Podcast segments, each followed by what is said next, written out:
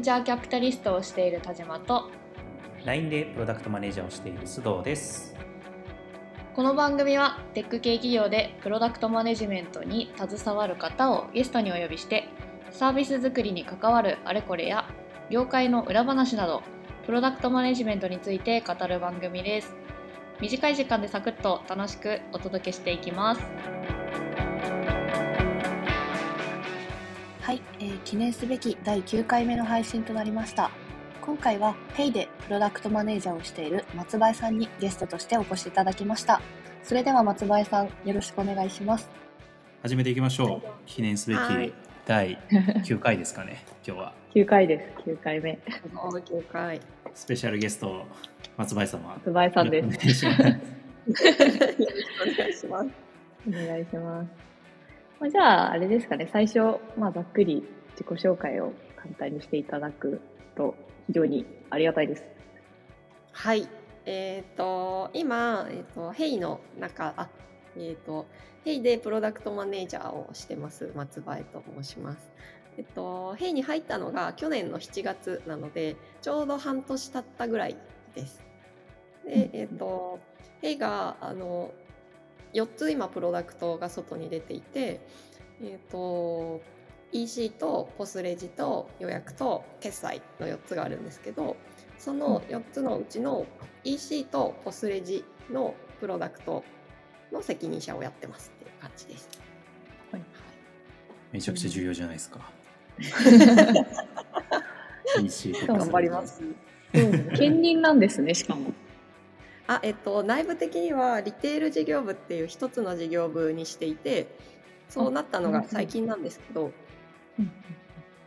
であの OM を強化していくっていうので内部的に一つの事業部にしてそこのプロダクト責任者っていう形で持ったっていうイメージですね。うんうんうん。なのであのちょっと変わっててうちのリテール事業部の PM だとその EC ってもう7年8年あるすごい歴史のあるプロダクト、はい。成熟フェーズみたいなところなんですけど、うんうんポスレジって生まれてまだ半年のピヨピヨプロダクトはいはい。アーリーフェーズみたいなものをどっちも一緒に扱うっていうえー、かなり難易度の高いことをやるっていうチームになってますね。えそれって担当の企画の方々分かれてるとかじゃなくてもう同じメンバーで EC とポスレジ両方やってるとかじゃないですか？そうです。えー、すごい。あれそれはクライアント様使っていただくお客様が一緒だからって話ですか？あそうですね。単純にそのお客様から見たうちらで言うとオーナーさんっていう言い方をしてるんですけど、うんうん。オーナーさんから見たら結局 OMO をする時ってこれがレジの機能でこれが EC の機能でみたいなもの関係ないじゃないですか。うん。ううん。んデータうん。なんか在庫の情報はつながっててほしいしどっち見てもいい状態になってる方がそれは使いやすいですし。うんどっちからから在庫1個減らしたらもう1個からも減ってるみたいな方がいいわけでうんそのオーナーさんからしたらあの在庫がちゃんと管理できているっていうことが重要でそれが EC の機能でもレジの機能でも関係ないない、ああ、なるほど。はい、なのでそのオーナーさんの視点から見た時のベストな UX を作るための組織の作り方をしてますっていう感じです。えー、面白い。ええ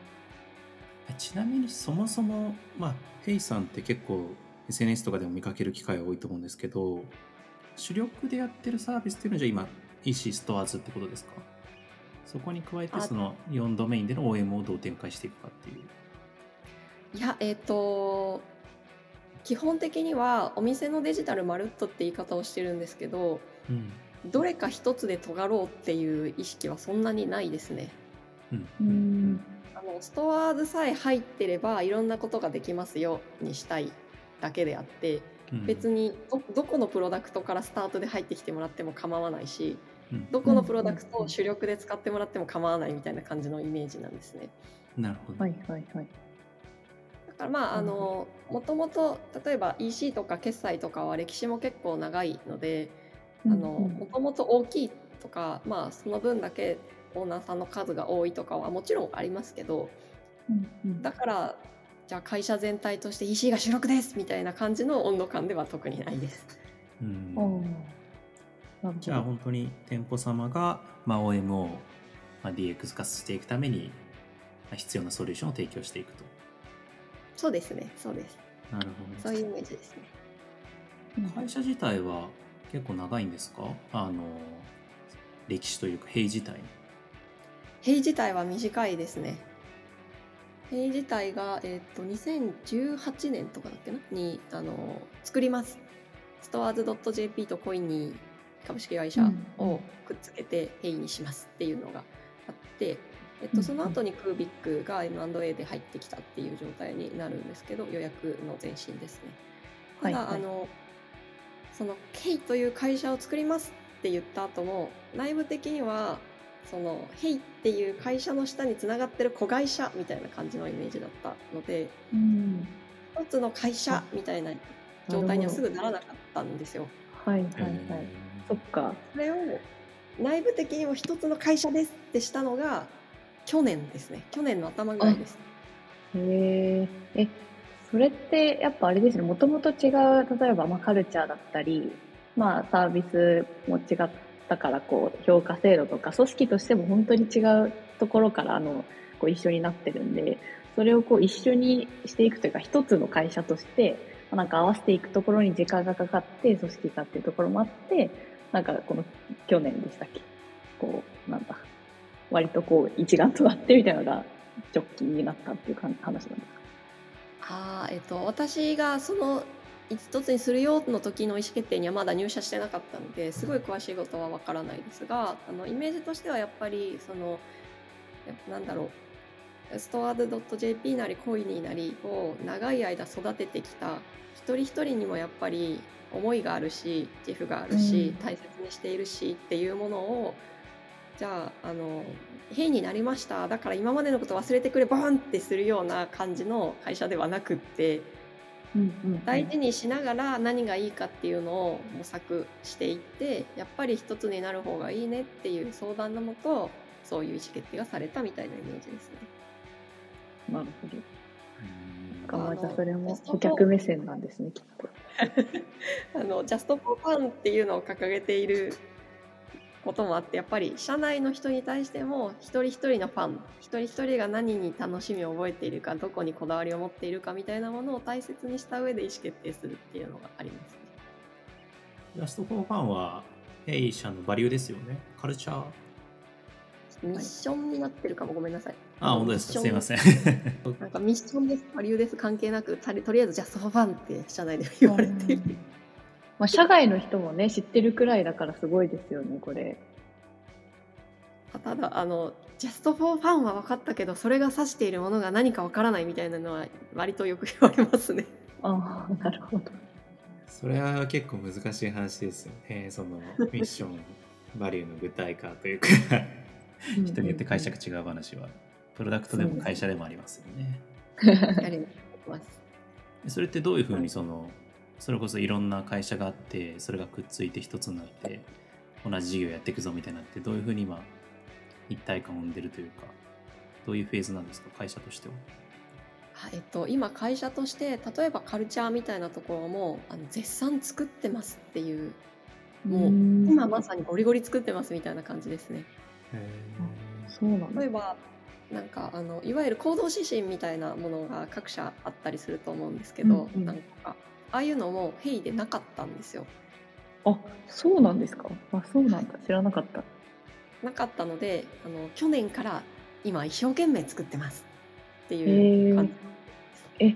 それを去年作ろうってなったきっかけとかなんかあったんですかね？えっとその明らかにこれがあったから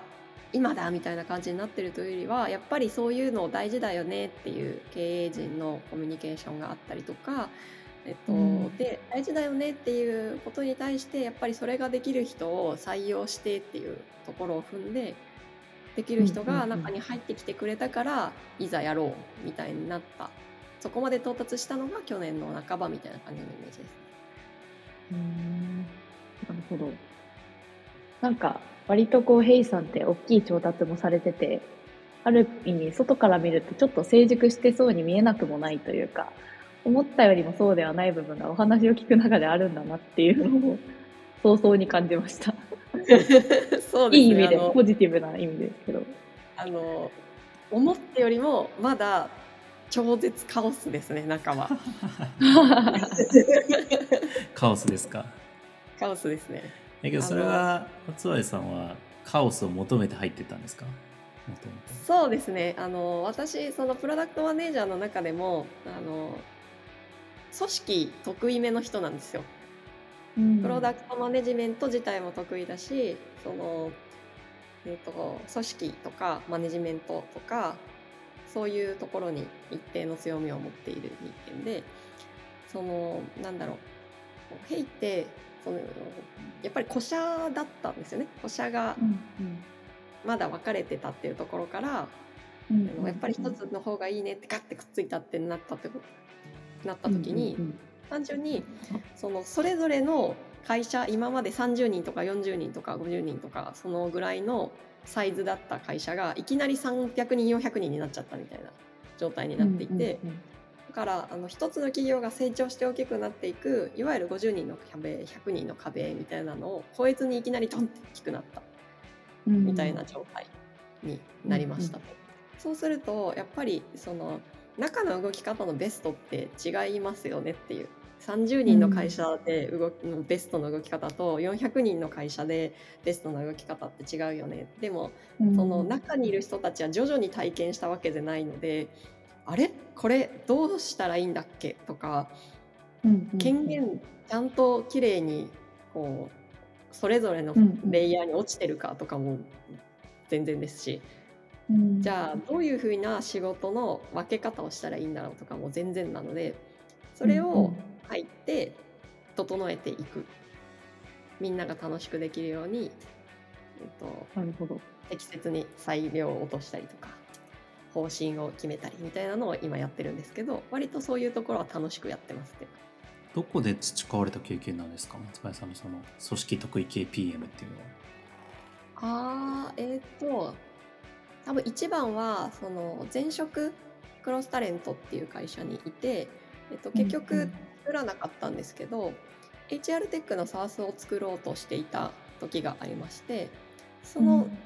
時にそのいわゆるうんと組織の人事の人が見てうちの組織の課題ってこれなんだねが分かるんじゃなくてそこから何をしたらいいんだっけが分かるみたいなプロダクトを作ろうとしてたんですよ。そのためにいろんな組織の本とかも読みましたし実際に自分でコーチングの資格を取ってワンオンワンってどうあった方がいいんだっけとかマネージャーとメンバーのコミュニケーションって何が必要なんだっけみたいなものを勉強したりとか、あの違う会社にフィールドワークに入ってちょっと停滞してるうまくいってないチームを外から入った私がうまくするっていうチームビルドして、うまく心理的安全性ができるチームに変えるみたいなこともしていて。めちゃくちゃ面白い。はいっていうことがあったのでそこですごく知識が増えましたっていう感じです。確かに松林さんのノートの育成には配置と経験が大事だっていう記事とかもありましたもんね。はいいや昔書いたものがありました。あのあの子はなんかあの HRBP の人に注目していて何人ぐらいかな、うん10人以上かな？HRB、えー、とウェブ系の会社の HRBP の人にあのヒアリングして回ったんですよ。うん HRBP の人を紹介してくださいっていろんな人に頼んではいはい。あの各社 HRBP が置かれているっていう時点で結構やっぱり考え方として進んでいるのでうん。確かに。じゃあどういう考え方で、えっと、どういうアクションをされてますかみたいなのを聞いて回った時にその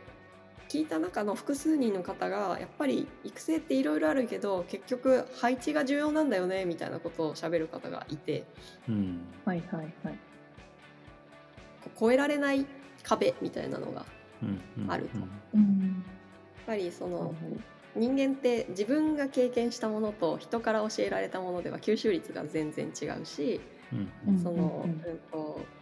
一つその一つの事象に対して学べる深さも全然違う。から、うん深くしか学べないしそのうち20%しか残らなかったっていう状態が深く学んでさらにそのうち80%が残っただとかなりあの力になった度合いが違うっていうところがあってうんうんでやっぱりそのこの人にじゃあこういう能力が足りないなこういう視点が足りないなってなった時に一回そこに配置させるっていう方がやっぱり伸びるよねっていう。まあ確かに、うん。確かに、まあ、環境が結構その人を作りますもんね。誰と一緒に働くかとか、何を考えるかとか、いやそれって会社側はまあ配置考えるじゃないですか、はい。本 PM 本人ってどどうしていったらいいんですか？その自分が成長したい時って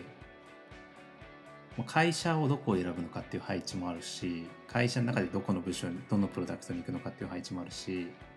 そこってなんか会社に任せるわけでもないじゃないですか。そうですねそうですね。そこのなんかバランスというか 会社側と本人側の。あのー結局やっぱりその人を伸ばすかっていうののその自分でできる範囲って一定限られていたりはするのでやっぱり会社とお互いにうまくやるっていうことはどうしても必要なんですけど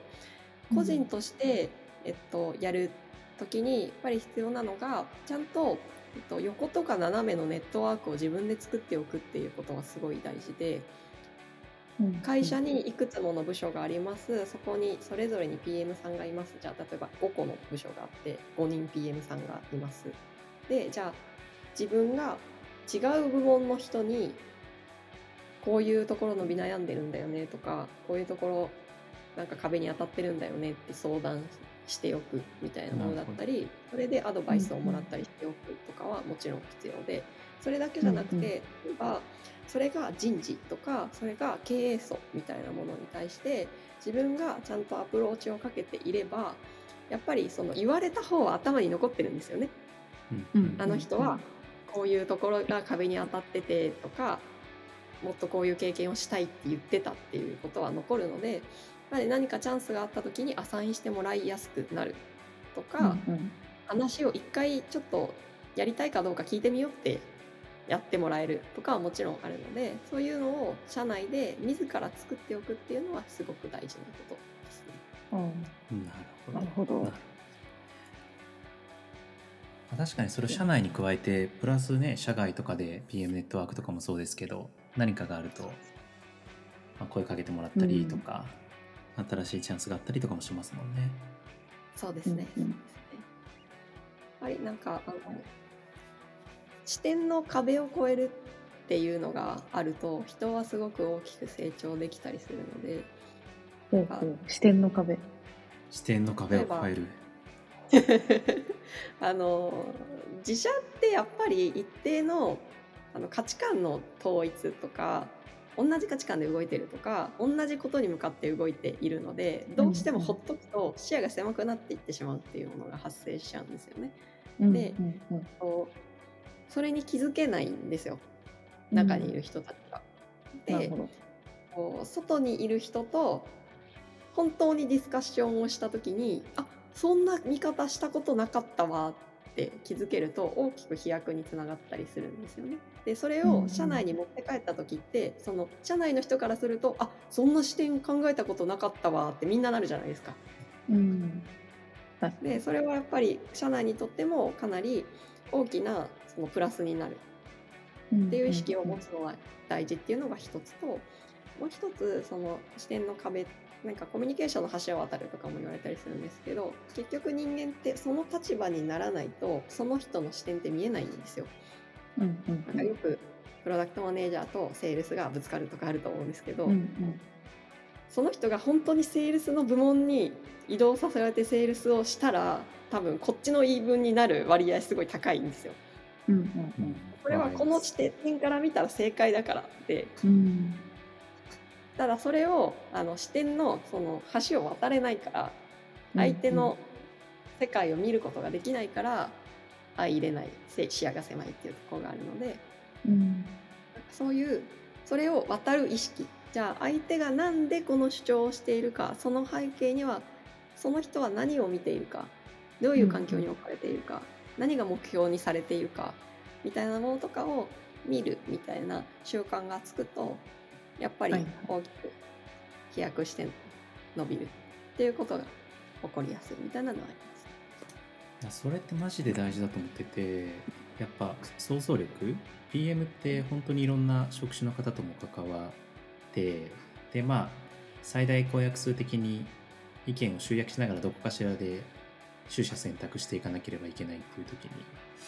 からどうしてもバイアスが同じポジションだけで居続けると固まっちゃうと思うので、まあ、本当に全然自分とは違う職種考え方を持ってる人と一緒にいるとか、でまあ、そういったような多様性があることによって、まあ、イノベーションとかダイバーシティとかも生まれていくと思うので、うんいやすごい松林さんの話面白いなとはい、えー松林さんゲスト第1部の配信はこちらで終了となります。えー全部で第3部の配信となっておりますので、残り2回もぜひお楽しみください。最後までお聴きいただきありがとうございました。